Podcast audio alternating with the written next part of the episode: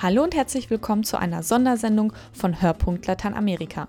Nur noch, noch eine, eine Woche und dann beginnen die Olympischen Spiele in Rio de Janeiro. Zu diesem Anlass haben wir folgende Themen für Sie vorbereitet. Ein Busprojekt macht Rios Straßenkinder glücklich. Die Sklavengeschichte Brasiliens wird in der Hafenregion Kleinafrika aufgearbeitet. Die Favela Via Autodromo wehrt sich gegen die Zerstörung im Zeichen des Sports.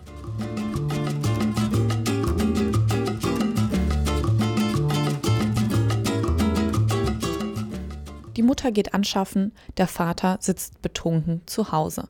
Eine glückliche Kindheit sieht anders aus. Doch solche und ähnliche Situationen gehören zur Realität tausender Kinder in Brasilien. Viele von ihnen laufen weg und landen auf der Straße, werden als Drogenkuriere oder Diebe missbraucht. Die Regierung kümmert sich kaum um diese Kinder und Jugendlichen. Seit etwa drei Jahren fährt aber ein umgebauter Bus durch Rio und öffnet seine Türen für die Straßenkinder. Er wird bei seiner Arbeit vom Lateinamerika-Hilfswerk Adveniat unterstützt. Veronika Seidel-Cardoso hat sich das Busprojekt der Kinder- und Jugendpastoral angeschaut. Es ist ein lauschiger Sommerabend in Rio. Eine Gruppe Jugendlicher steht auf einem Platz im Stadtteil Cateci, spielt und tanzt Capoeira. Die Jungs und Mädels lachen und haben einfach Spaß an der Musik.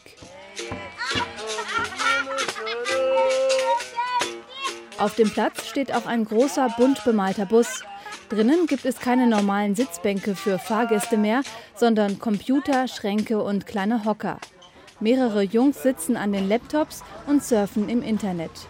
Was man den Jugendlichen nicht ansieht, sie haben alle kein Zuhause mehr, sondern leben auf der Straße. Dieser Bus ist ihre einzige Anlaufstelle. Die Initiative dazu kam von der Pastoral do Menor, die zur katholischen Kirche gehört und sich besonders um die Schwachen der Gesellschaft kümmert. Uns ist immer wieder aufgefallen, dass die Straßenkinder hier gar keine Rechte haben. In Rio de Janeiro hat sich ein Prozess der Kriminalisierung von Armut vollzogen und keiner will diese Kinder mehr auf der Straße sehen. Wir konnten das nicht ertragen. Der Staat steckt die Kinder lieber ins Gefängnis, anstatt ihnen eine Chance im Leben zu geben. Und dann haben wir entschieden, das Busprojekt zu beginnen. Regina Leon fährt seit drei Jahren mit dem Straßenkinderbus durch Rio zusammen mit anderen Angestellten der Kirche und Sozialarbeitern. Alle drei Monate stehen sie auf einem anderen Platz, um möglichst viele Kinder zu erreichen. Warum ein Bus? Weil er mobil ist und attraktiv durch Kommunikationsmittel wie zum Beispiel Computer. Wir zeigen Filme und wir bieten kulturelle Aktivitäten wie Capoeira an. Und wir stellen den Bus auf öffentliche Plätze. Die Kinder kommen dann hin und die Leute nehmen sie dadurch wahr. Sie setzen sich dann mit dem Thema auseinander und fangen an, sich Fragen zu stellen. Warum sind die Straßenkinder hier und wie kann ich ihnen helfen? Doch die Kinder und Jugendlichen sollen bei dem Projekt nicht nur bespaßt werden. Ziel ist es, ihnen einen Ausweis zu besorgen. Den besitzen viele von ihnen nicht, weil ihre Eltern oft Analphabeten sind und ihre Kinder nach der Geburt einfach nicht beim Amt anmelden konnten.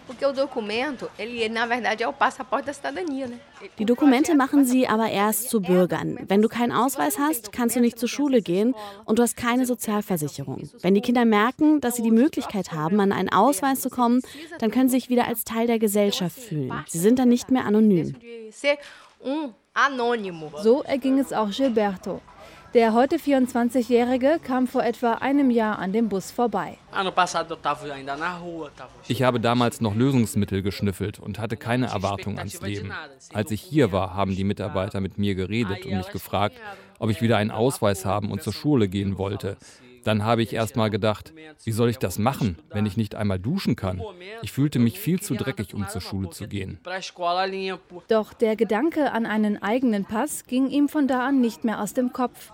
Gilberto, der über zehn Jahre auf der Straße verbrachte, Drogen, Gewalt und Morde miterleben musste, wollte das alles plötzlich nicht mehr.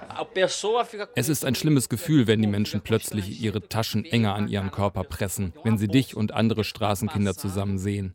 Die Polizei hält dich einfach auf der Straße fest, ohne dass du was gemacht hast, und dann schlagen sie grundlos auf dich ein. Mit diesen traumatisierenden Erfahrungen stehen die jungen Menschen völlig alleine da. Sie können sich nicht an Psychologen wenden, die ihnen bei der Verarbeitung helfen. Regina und das Team vom Straßenkinderbus versuchen wenigstens zuzuhören.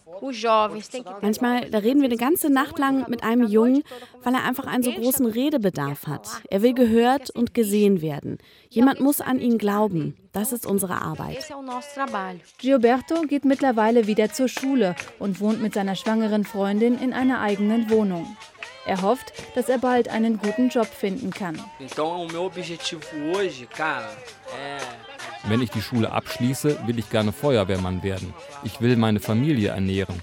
Was ich auf der Straße erlebt habe, unter freiem Himmel schlafen, Drogen nehmen, soll mein Sohn niemals erleben müssen. Usei droga, dormir na rua, não quero que meu filho passe, entendeu?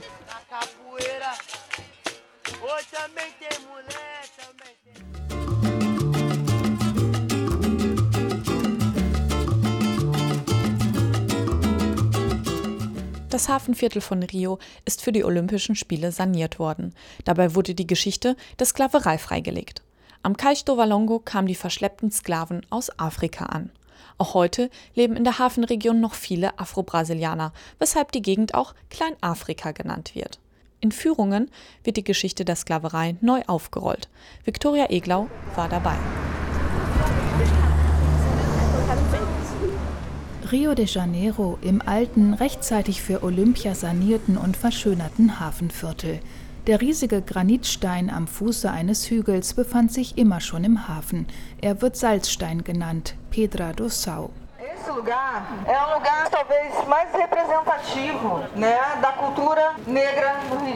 Dies ist der Ort, der die Kultur der Schwarzen in Rio wohl am besten repräsentiert. Hier an der Pedra do Sal, am Salzstein, wurde einst das Salz gelagert, das am Hafen ankam. Aber an diesem Ort wurden auch die Sklaven aus Afrika verkauft. Erklärt Carla Marquez einer Gruppe von Menschen, die auf Stufen sitzt. Stufen, die einst Sklaven in den Granitblock schlagen mussten. Carla, eine Soziologin, leitet die Führung über die Geschichte des Sklavenhandels. Schätzungsweise mehr als zwei Millionen Menschen, die aus ihrer afrikanischen Heimat verschleppt wurden, kamen hier im Hafen an. Und bis heute besteht die Bevölkerung von Rios Hafenregion vor allem aus Nachfahren von Sklaven. Einer von ihnen ist der Afro-Brasilianer Fernando Luis. Er hat ein kleines Haus direkt an der Pedra do Sal, wo im 19. Jahrhundert der Sklavenmarkt stattfand. É, aqui na, nessa região, conhecido como Pequena África, é, era onde desembarcavam os negros na época. Dieser Teil des Hafens ist als Pequena Afrika, als Kleinafrika bekannt. Nach der Abschaffung der Sklaverei 1888 wurde die Pedra do São ein Treffpunkt für die Schwarzen. Sie versammelten sich hier, tanzten den Trommeltanz Jongo und den Kampftanz Capoeira und machten Samba-Musik. An der Pedra do São fanden die ersten Samba-Runden statt. Que originou a primeira roda de samba.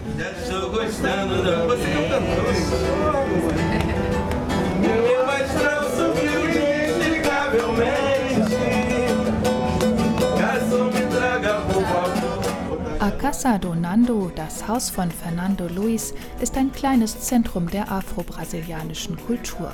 Auf seiner Terrasse setzen Musiker mit ihren Percussion-Instrumenten die Tradition der Roda de Samba, der Samba-Runde fort.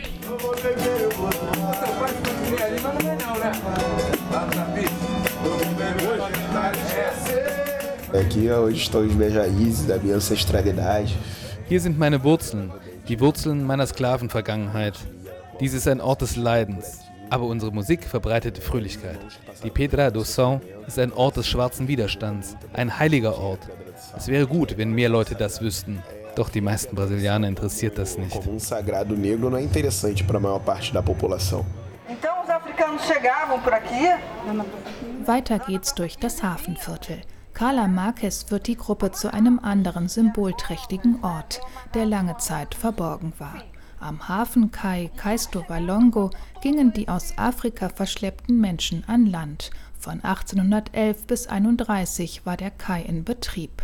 Anfang der 1840er Jahre dann wurde über die alte Anlegestelle ein neuer Kai gebaut, der Kais da Imperatriz, zu Ehren der künftigen Gattin des Kaisers von Brasilien, die aus Europa eintraf.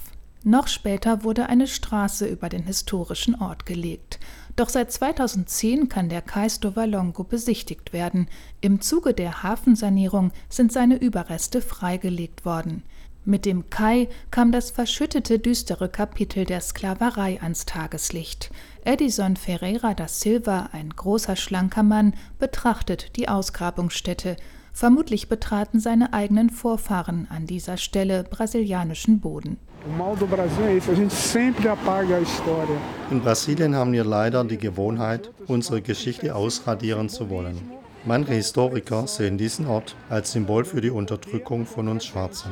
Denn auf den Resten des Walongo-Kais ist man lange herumgetrampelt, so wie die Mächtigen immer auf uns Schwarzen herumgetrampelt sind. Letzte Station des Spaziergangs ist der Cemiterio dos Pretos Novos, der Friedhof der jungen Schwarzen, ein besonders trauriger Erinnerungsort. Hier wurden Zehntausende meist sehr junger Afrikaner verscharrt, die die strapaziöse Schiffsreise über den Atlantik nicht überlebt hatten oder kurz nach ihrer Ankunft in Brasilien starben. Auch der Friedhof, der 60 Jahre in Betrieb war, bis 1830, wurde danach dem Vergessen überlassen, als hätte es ihn nie gegeben.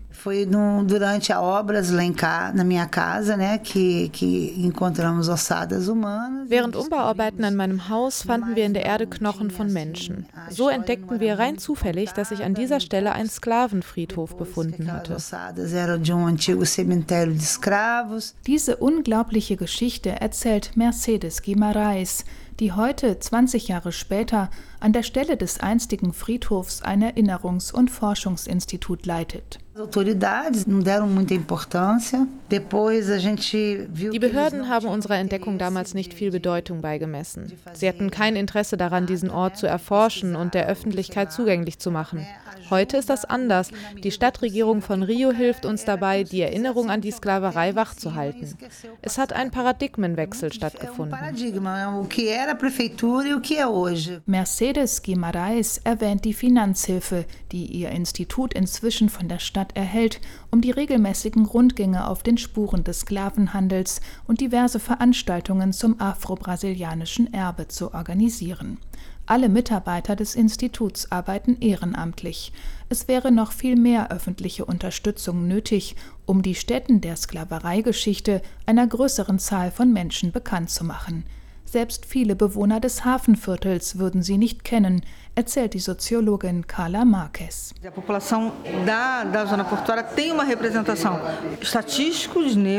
Ein großer Teil der Bevölkerung der Hafengegend sind Afro-Brasilianer. Die Bewohner müssten sich diese Geschichte eigentlich zu eigen machen, aber das geschieht nicht. Eu não vejo assim essa apropriação muito acontecer.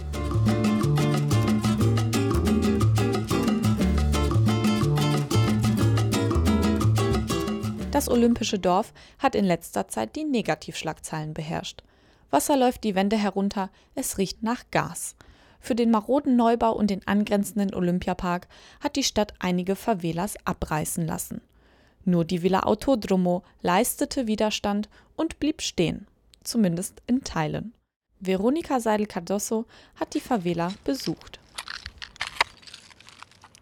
Die Bulldozer haben ganze Arbeit geleistet. Die meisten der kleinen Wohnhäuser und Geschäfte der Villa Autodromo liegen mittlerweile in Trümmern. Hier und da ragt noch ein altes Waschbecken oder eine Tür aus den grauen Schutthaufen hervor. Auch das Haus von Luis Claudio Silva befindet sich unter diesen Trümmern. Es wurde Anfang März abgerissen. Der 52-Jährige steht vor der kleinen Kirche der Favela, die bis jetzt noch steht. Noch immer ist er fassungslos, dass die Regierung ihm sein Zuhause nahm. Teve emissão de posse, aonde não me deram nenhum direito de nem prazo. Meus móveis ficaram totalmente na rua. Eu tive só mesmo assim o acolhimento da Igreja Católica. Es gab einen fristlosen Enteignungsbefehl. Meine Möbel wurden auf die Straße gebracht. Ich hatte nur die Hilfe der katholischen Kirche. Ich weiß nicht wohin. Ich habe 22 Jahre gebraucht, um mein Haus aufzubauen. Nun ist es mit Gewalt zerstört worden. Die Polizei hat damals alles abgeschirmt. Keiner konnte mir helfen. Es gab keine Warnung. Sie sind plötzlich gekommen und haben mein Haus abgerissen. Sie haben mir keinen Cent gegeben und jetzt habe ich kein Zuhause mehr. Ich wohne in der Kirche, weiß aber nicht bis wann. Mas, assim, Estou dentro de uma igreja. Ursprünglich wurde den Bewohnern der Villa Autodromo versprochen, die Favela in die Planungen des Olympischen Dorfes einzubeziehen und zu urbanisieren. Laut Orlando Silva Santos Jr., Professor beim Institut für Stadtplanung der Bundesuniversität Rio, hätte dieser Plan auch ohne weiteres funktionieren können. Barra da Tijuca hat mehr als genug Platz für alle Leute, um dort weiterzuleben. Der Fall der Villa Autodromo ist ein Skandal. Es gibt weder eine technische noch eine gesetzliche Grundlage, die die Entfernung der Villa Autodromo rechtfertigen kann. Die Favela war gesetzlich konsolidiert, friedlich und ist ohne erklärbaren Grund abgerissen worden. Tatsächlich galt die Villa Autodromo immer als Vorzeige-Favela. Hier gab es keine Bandenkriminalität, keine Drogen und keine Schießereien. Für Luis ist klar, dass er und die anderen Bewohner des Viertels Opfer von Immobilienhaien geworden sind. E agora, com as Olimpíadas, ela está sendo um pretexto para retirar a comunidade, onde nossos direitos não estão sendo Die Olympischen Spiele sind nur eine Ausrede, um die Favela zu entfernen. Unsere Rechte werden nicht respektiert. Es geht um einen Austausch von Gefälligkeiten zwischen dem Bürgermeister und einigen Baufirmen. Nach den Olympischen Spielen sollen hier nämlich Luxuswohnparks entstehen. Unsere Favela würde diese neuen Immobilien Immobilien nur abwerten. Viele Familien haben die Villa Autodromo bereits verlassen und sind in Hochhäuser gezogen, die die Stadt hat bauen lassen. Irgendwo in einem Vorort, Stunden von Barra entfernt. Luis und seine Familie leisten noch Widerstand und akzeptieren auch die kleine Entschädigungszahlung nicht, die ihnen die Regierung angeboten hat. Solange es geht, wohnen sie weiter in der Kirche, die, so hat es Rios Bürgermeister zumindest versprochen, nicht abgerissen werden soll. Professor Santos hofft, dass dieses Versprechen eingehalten wird. Er fordert die Stadt Rio de Janeiro auf, die Rechte der Favela-Bewohner endlich zu achten. É impressionante a falta de informação. Você não consegue na prefeitura municipal saber quem a lista das pessoas que Die Regierung hat kaum Informationen. Es gibt keine Listen mit den Namen der Menschen, die umgesiedelt wurden. Man muss aber herausfinden, wo diese Familien jetzt sind und wie man sie entschädigen kann. Die Villa Autodromo muss außerdem dort bleiben. Sie muss verstädtert werden. Die Familien, die zurückkehren wollen, sollten auch dazu die Möglichkeit haben. E garantir o direito de retorno das famílias que assim desejarem. So, das war's auch schon mit unserer Sondersendung zum Thema Olympia in Rio. Vielen Dank für Ihr Interesse und ich hoffe, dass Sie auch bei der nächsten Folge wieder dabei sind. Vielen Dank auch an Viktoria Eglau und Veronika Seidel-Cardoso für ihre Mitarbeit. Ich bin Laurin Zins und ich freue mich aufs nächste Mal.